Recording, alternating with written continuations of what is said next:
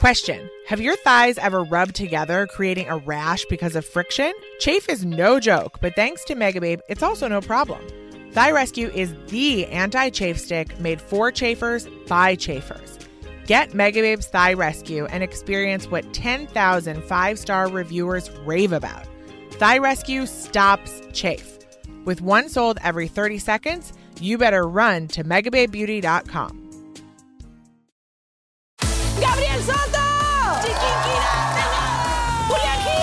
Esto es Cero Ruido VIP. Tus artistas favoritos participan en este juego donde no pueden hacer ruido. Yo soy bien competitivo. ¿Te habían invitado alguna vez a un programa a no hacer ruido? No. Te enfrentarás al ruidómetro con cientos de micrófonos que están listos para detectar hasta el más mínimo de tus movimientos. Hacer silencio te hará ganar miles de dólares. Cero Ruido VIP. Gran estreno el domingo 9 de junio a las 7 por Univisión. Univisión Reporta es un podcast de euforia.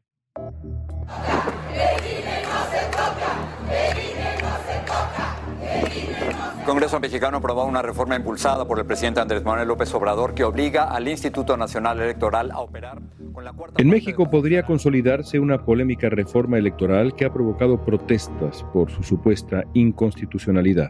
Los mexicanos temen por el posible impacto que la reforma al INE, aprobada por el presidente AMLO, pueda tener en las elecciones unas repercusiones y también incluso en la democracia. Porque López Obrador va a meter mano para hacer trampa en las próximas elecciones. Organizaciones y ciudadanos han tratado de impugnar el llamado Plan B de Andrés Manuel López Obrador, pero la última palabra será de la Suprema Corte. tocará a la Suprema Corte de Justicia salvar a nuestra democracia y preservar el orden constitucional.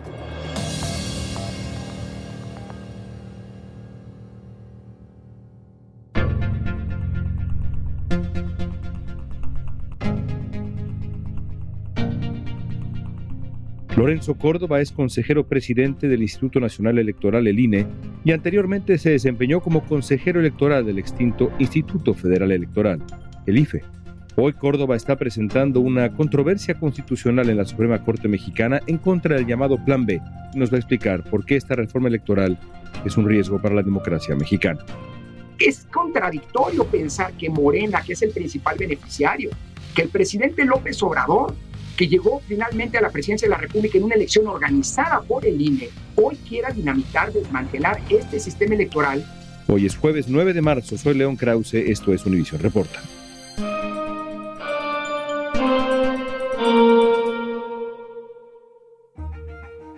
Lorenzo Córdoba es solo una de las muchas voces que han criticado la reforma electoral impulsada por el presidente Andrés Manuel López Obrador y su partido por sus posibles implicaciones para la democracia de México.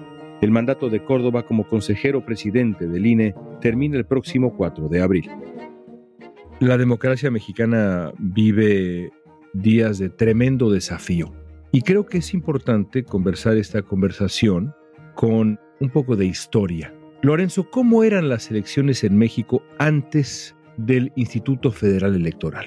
Bueno, creo que es importantísimo reconstruir esos detalles, León, para poder comprender la magnitud de la profunda transformación que hemos tenido, sobre todo porque en México, León, no hubo un momento de ruptura. Hace 35 años apenas, León, en México las elecciones las organizaba el gobierno.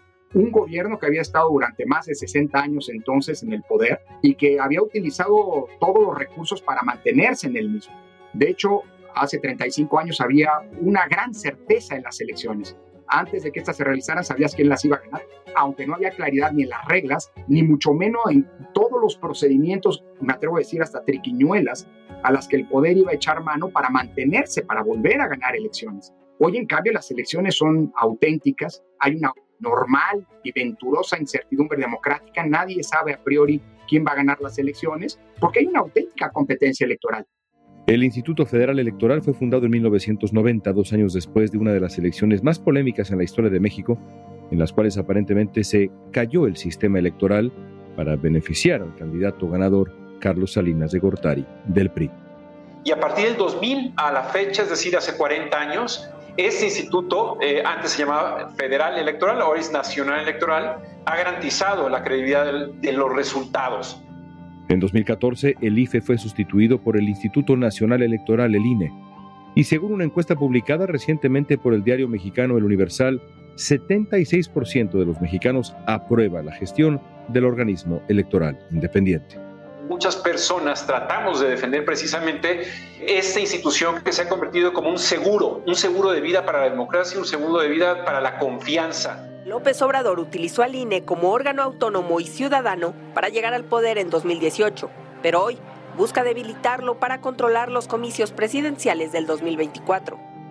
En esta evolución que describes de aquel tiempo en el que las elecciones las conducía el gobierno y el resultado estaba predeterminado, todos sabíamos quién iba a ganar, al día de hoy en donde existe esta sana y eh, efectiva competencia, ¿qué papel ha tenido primero el IFE y el INE después en esta consolidación de la democracia mexicana?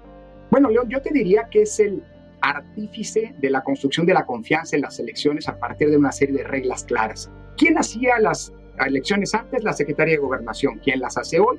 Un órgano, el IFE primero, el INE después, que es autónomo del poder, de cualquier poder, independiente de los partidos. En el pasado, por ejemplo, en las elecciones de 1988, el PRI tenía la mayoría de los asientos en la Comisión Federal Electoral, con lo que ese partido se convertía en juez y parte, era el partido en el poder y el partido que organizaba las elecciones.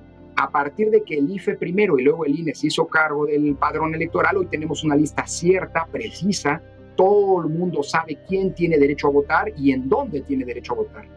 Antes de que el IFE organizara las elecciones, era el propio gobierno quien decía quién iba a integrar las mesas de votación, que ciudadanos, normalmente eran militantes o incluso funcionarios del partido en el gobierno, y eran ellos quienes contaban los votos. Obviamente los contaban de manera sesgada y de manera parcial.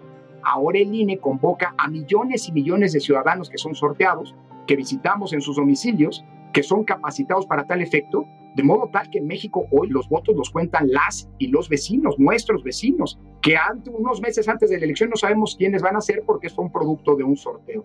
El INE es responsable de vigilar las condiciones de equidad en la competencia, auditando el dinero que se fluye a la política, vigilando el comportamiento de los partidos, sancionando a aquellos funcionarios públicos que indebidamente irrumpen en las propias elecciones y garantizando equidad en el acceso a los medios de radio y televisión, al que todos los partidos, todos los candidatos tienen acceso en condiciones de equidad.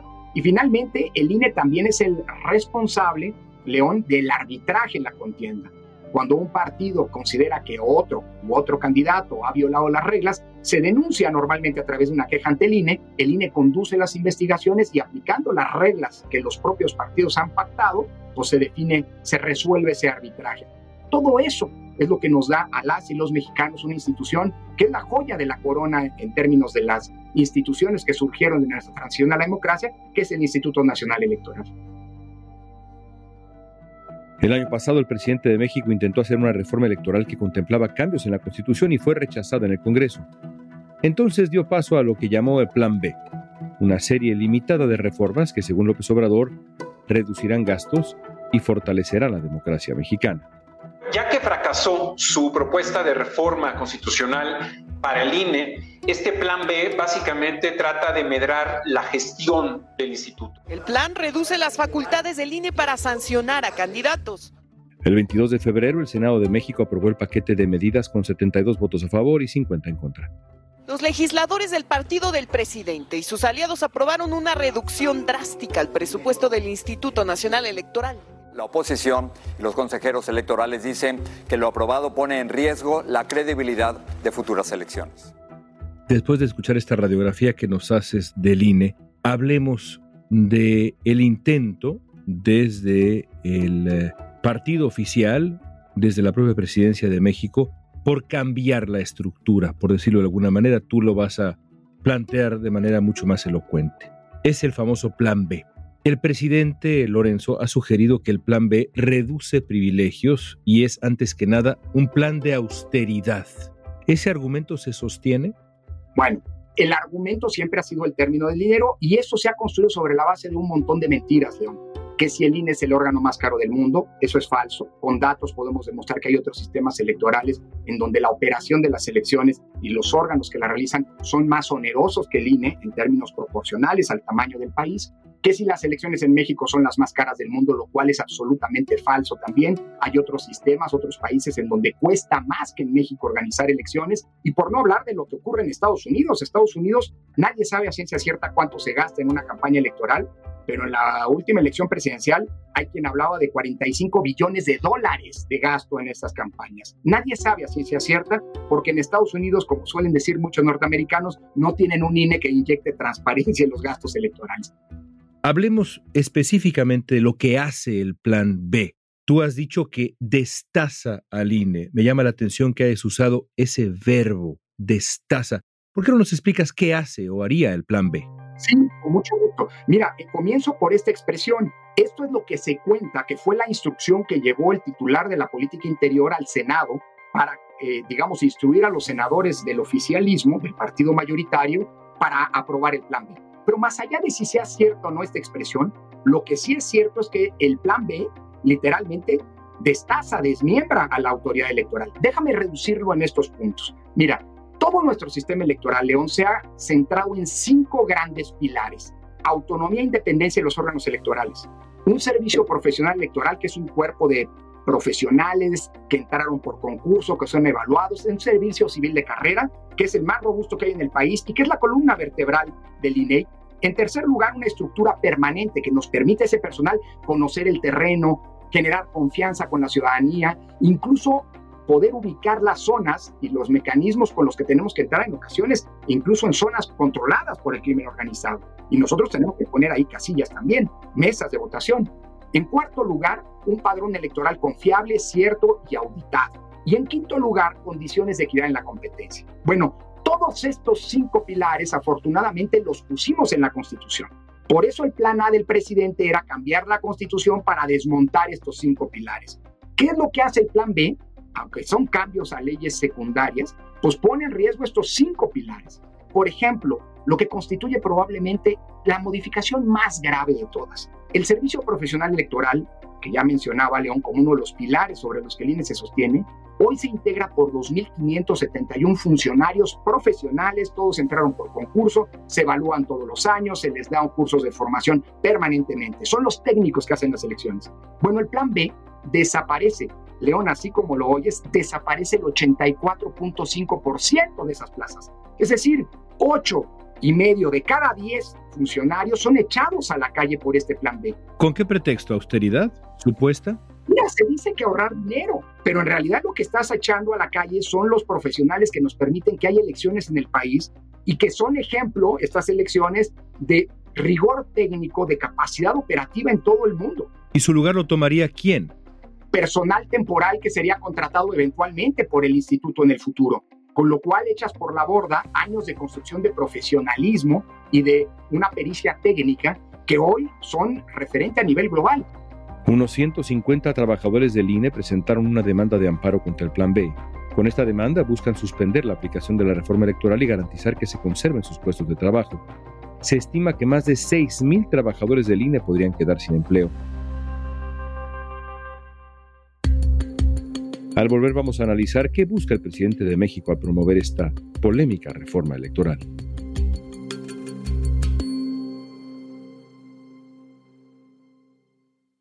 ¿Qué tal amigos? Soy Sandarti y quiero invitarlos a mi nuevo gran show llamado Cash, el peso del dinero. Yo seré el conductor. Aquí están sus cuatro posibles respuestas, pero tendré como capitanes a Doña Lucha y Albertano. Ustedes van a tener que jugar debajo de esas cajas. Si responden bien, no corren ningún peligro. Pero si llegan a fallar, quedarían inevitablemente aplastados. El nuevo Game Show. Cash, el peso del dinero. A partir del domingo 9 de junio a las 8. Por Univisión.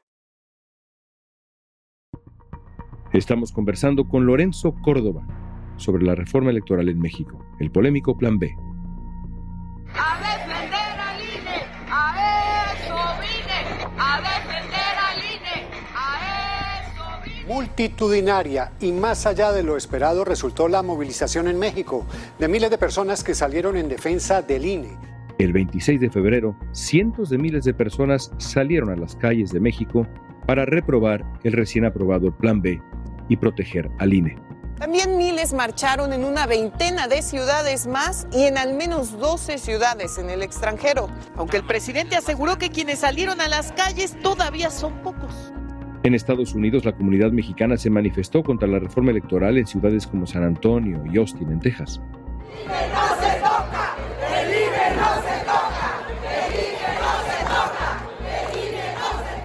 La corrupción no se toca, según ellos. Los privilegios no se tocan. El narcoestado no se toca. Como ha ocurrido en oportunidades anteriores, el presidente López Obrador descalificó públicamente a aquellos que se oponen a su reforma. No les importa la democracia, sino lo que quieren es que continúe el predominio de una oligarquía. ¿Por qué impulsar este plan B? ¿Qué hay detrás realmente de esto? Ya decías que el argumento de la austeridad no se sostiene, ya describías lo que hace el plan B, cómo destaza la estructura del INE, cómo restará credibilidad al proceso electoral en México. ¿Por qué impulsar este plan B? ¿Realmente cuál es la intención desde tu experiencia, Lorenzo? Pues mira, León, cuesta mucho adelantar una respuesta porque el, partido que más se ha beneficiado de la existencia del INE ha sido el partido del gobierno. Todos los triunfos que ha tenido Morena, todos sin excepción, porque Morena obtuvo su registro de manos del INE en 2014. Todos los triunfos que ha tenido Morena han sido en elecciones organizadas por el INE. Y es el partido que más se ha beneficiado del fenómeno de alternancia que antes mencionaba. No es el único. Y también Morena ha ganado elecciones y perdido elecciones, pero eso lo deciden las y los ciudadanos. Es contradictorio pensar que Morena, que es el principal beneficiario, que el presidente López Obrador, que llegó finalmente a la presidencia de la República en una elección organizada por el INE, hoy quiera dinamitar, desmantelar este sistema electoral del que los principales beneficiarios son justamente los integrantes del gobierno y el partido que gobierna. Pero él sigue diciendo que este mismo instituto, en una versión anterior, le robó la elección en 2006 y le robó la elección en 2012. ¿Hay algo de venganza entonces? Pues probablemente, León, pero es una venganza, si lo es, insensata. ¿Por qué? Porque justamente después de esas elecciones que fueron muy cuestionadas por la otrora oposición hoy en el gobierno, se hicieron dos reformas electorales muy profundas para construir esas condiciones de cancha pareja que hoy tenemos y que desde la oposición se demandaron y hoy desde el gobierno se buscan dinamitar. López Obrador ha acusado al INE de haber tolerado fraudes electorales en el pasado y asegura que el objetivo de la reforma es dar un refuerzo a la democracia mexicana. De acuerdo con Reuters, entre las críticas del presidente al organismo electoral está específicamente el supuesto fraude que le arrebató, dice López Obrador, la victoria en las elecciones presidenciales del 2006. Entonces, el propio gobierno que hoy trata de destazar al INE es el que ha formado en cierto sentido este INE con las presiones para las reformas electorales anteriores. Por supuesto, las condiciones de equidad que se pidieron en el pasado hoy parece que estorban una vez que se llegó al poder. Tal vez se trata de crear problemas en donde no lo hay y a lo mejor pues, la gente de bien no alcanza a entender cuál es la razón que está detrás de esto.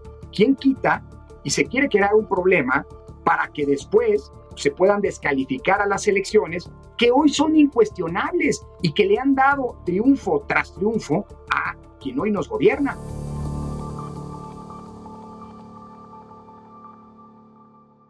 Se está presentando una controversia constitucional frente a este proyecto de Plan B.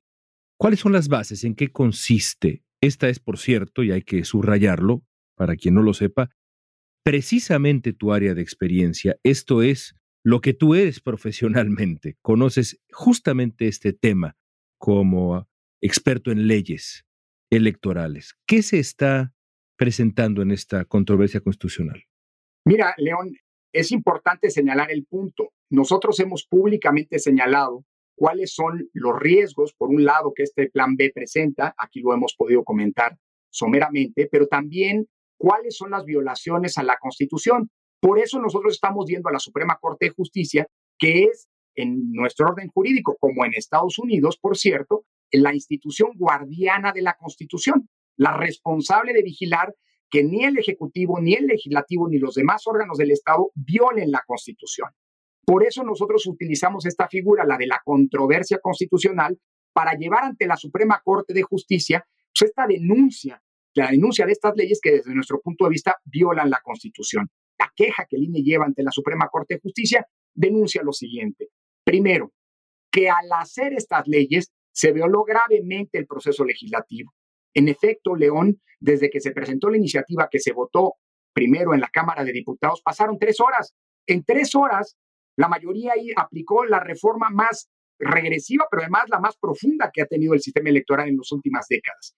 Segundo, estamos denunciando violaciones a la autonomía del INE que está establecida en la Constitución. Y en tercer lugar, estamos también denunciando, León, pues graves violaciones al personal del instituto. Esto, desde nuestro punto de vista, vulnera también derechos laborales. Además de que, y finalmente, se pone en riesgo el mandato constitucional de que haya elecciones libres, pero sobre todo auténticas, porque la capacidad de operación del INE se ve, como te decía, particularmente lastimada. Entonces, todo esto lo estamos llevando a la Suprema Corte de Justicia y será la Corte la que dirá si efectivamente, como creemos, se está violando la Constitución y restaura el orden constitucional y democrático que creemos se ha vulnerado por el legislativo, el poder legislativo, o bien confirma eso, pero eso lo tendrá que decidir la Suprema Corte de Justicia. Decidirá la Corte, una Corte amedrentada por el poder. Bueno, una Corte amenazada, igual que el INE. Desde el poder político, desde la máxima tribuna del país, el presidente todos los días amedrenta, acusa, descalifica a la Corte, como lo ha venido haciendo con el INE. Pero yo confío mucho, León, en la integridad de los ministros de la Suprema Corte, porque ellos son los responsables de que el poder no avasalle, es decir, que el poder no se extralimite, de que México siga siendo una democracia y que no demos paso a un poder autoritario que hoy pues, se lanza en contra de quien no lo obedece. Ha habido quien te ha criticado en lo personal, han dicho que no debería ser juez y parte, que te ha faltado prudencia, se utiliza esa palabra. ¿Por qué decidiste defender tú al INE, personalmente? Bueno, León, creo que es mi responsabilidad. Yo soy el consejero presidente y soy la cara visible del instituto. Estamos frente a un gobierno que acosa a quien no se subordina al poder. Y el único pecado que ha tenido el INE, si quieres verlo en este sentido, ha sido no plegarse al poder. Porque si nos plegáramos al poder, volveríamos a la época de el México autoritario, en donde era el presidente el que decidía quién ganaba y quién perdía elecciones. Y creo que, digámoslo así, lo único que se le puede achacar al INE es que ha defendido su papel constitucional. ¿Cómo llegamos nosotros aquí? ¿Por el INE? No, en contra del INE, el presidente del INE y todos sus colaboradores a partir de las críticas que ha hecho Lorenzo Córdoba a la reforma electoral en su conferencia diaria, López Obrador ha dicho que el director del INE es un servidor público sin principios, sin ideales, un farsante. Así dijo. ¿Qué este, autoridad moral, qué independencia de Lorenzo Córdoba y el otro señor participaron avalando el fraude del 2006? El presidente también afirmó que conoció al padre de Córdoba, el politólogo e historiador de izquierda Arnaldo Córdoba. De Córdoba dijo que fue un hombre excepcional y extraordinario, a diferencia de su hijo. Rara vez hablas de ti, pero creo que vale la pena. Tu padre fue uno de los grandes intelectuales de la izquierda mexicana, un hombre de enorme profundidad, conoció muy bien a Andrés Manuel López Obrador. ¿Tú recuerdas cuando conociste a Andrés Manuel López Obrador? por primera vez? Sí, claro. Mira, no sé si por primera vez la conocí como muchos de los ciudadanos mexicanos, conociéndolo como un líder político de la izquierda, pero recuerdo sí que varias veces nos encontramos en casa de mis padres, incluso después de la muerte de mi madre, mi papá volvió a casarse y Andrés Manuel fue el padrino de bodas de mi papá, en donde convivimos y tuvimos interacción. Por cierto, aunque algunos lo nieguen, siendo yo ya presidente del INE y él siendo el presidente de su partido, en varias ocasiones nos reunimos con discreción, pero no en secreto, porque es normal que el presidente del INE tenga interacción, interlocución lo más fluida posible y lo más directa que se pueda con los presidentes de todos los partidos políticos. Esa comunicación no ha querido mantenerse desde la presidencia de la República, aunque como presidente del INE sostenido que era pertinente reunirnos para que le explicara al señor presidente muchas de sus, digámoslo así, de sus concepciones equivocadas sobre el sistema electoral. No ha habido estas reuniones, pero comunicación la ha habido en el pasado y respeto de este lado para la presidencia de la República, que es una institución de nuestro país, siempre. ¿no? Tuviste una vida antes del INE, tendrás otra después del INE cuando ya no serás árbitro desde esa larga vida en la academia, en la universidad, con lo que has escrito, ¿te ha sorprendido el talante autoritario del primer presidente de izquierda del México moderno? Pues mira, yo creí que había muchas cosas que habíamos dejado atrás en términos de nuestra vida autoritaria. Y creo que los tiempos que hoy corren en México nos hacen recordar, querido León, que la democracia, lo que nos costó tanto construir en México, se nos puede acabar si no lo cuidamos y que así como esa construcción fue una construcción colectiva, la defensa de la democracia también es una defensa colectiva. Así que, mira, con un dejo de realismo, ya no como presidente del INE, sino como un académico prestado a la función pública por un periodo determinado de su vida, yo te diría que, pues sí, hay mucha gente que se sorprende y qué bueno que se sorprenda, porque eso debe encender las alertas. Bueno, eso nos debería llamar la atención y sobre todo llevarnos a preocuparnos de que a la democracia la tenemos que cuidar. Déjame cerrar con esta pregunta que, a pesar de que te has resistido al pesimismo en este tramo final de nuestra conversación para Univisión Reporta, tengo que invitarte al peor escenario para cerrar. ¿Qué pasa, Lorenzo, si el plan B se sostiene tras su paso por la Suprema Corte? ¿Qué sigue? Mira, León, yo te diría una cosa. Deseo profundamente que ello no ocurra, pero es una posibilidad como tú mencionas. Yo creo que lo que ha pasado en tiempos recientes, más allá de lo que ocurra en la Corte, la decisión que tome la Corte, es muy importante, porque la defensa de las libertades democráticas, vuelvo a insistir, no es un asunto de los partidos, ni de las oposiciones, mucho menos. Es un asunto de las y los ciudadanos. Y yo confío que eso que ha ocurrido, que vimos en noviembre, que vimos hace apenas unas semanas en las plazas de nuestro país, es una auténtica movilización de la ciudadanía, no a favor de un partido o de algunos partidos, ni en contra de algún gobierno, sino en defensa de esa conquista colectiva que es la democracia. Si la Corte llegara a claudicar en la defensa del orden constitucional, pues yo creo que la ciudadanía está allí para salvarnos. Y lo único que no podemos permitirnos es en este sentido la desesperanza. La democracia no cae de lo alto, León. La democracia se le arrebata a los poderosos. Los derechos no nos los regala nadie. Los derechos se conquistan y se defienden muchas veces en la plaza dentro de los límites que establece el orden constitucional y democrático, pero creo que eso es algo que deberíamos valorar y que decida lo que decida la Corte, quiero pensar que seguirá allí presente para que la democracia no acabe siendo un breve periodo de nuestra historia, sino una conquista que nos costó mucho, pero que va a prevalecer durante un largo tiempo. Gracias por tu tiempo, Lorenzo. León, al contrario, siempre un admirado y agradecido abrazo.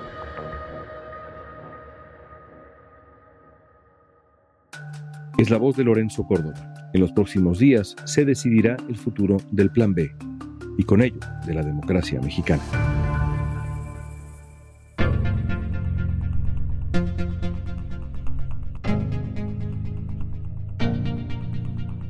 Esta pregunta es para ti. ¿Qué decisión crees que deba tomar la Suprema Corte de Justicia de México? Usa la etiqueta Univisión Reporta en redes sociales. Danos tu opinión en Facebook, Instagram, Twitter o TikTok. Escuchaste Univisión Reporta. Si te gustó este episodio, síguenos y compártelo con otros. En la producción ejecutiva, Olivia Aliento. Producción de contenido, Milis Supan. Asistencia de producción, Natalia López y Waleska. Booking, Soía González. Música original de Carlos Jorge García, Luis Daniel González y Jorge González. Soy León Krause, gracias por escuchar Univisión Reporta.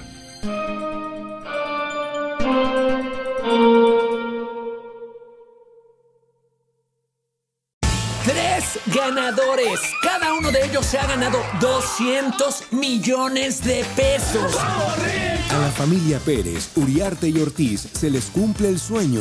Prométeme que el dinero nunca te va a cambiar. Te juro que siempre voy a ser ese hombre del que tú te enamoraste. Pero con la suerte, también llegan los problemas. Lástima que van a perderlo todo. Golpe de suerte, de lunes a viernes a las 8 por Univisión.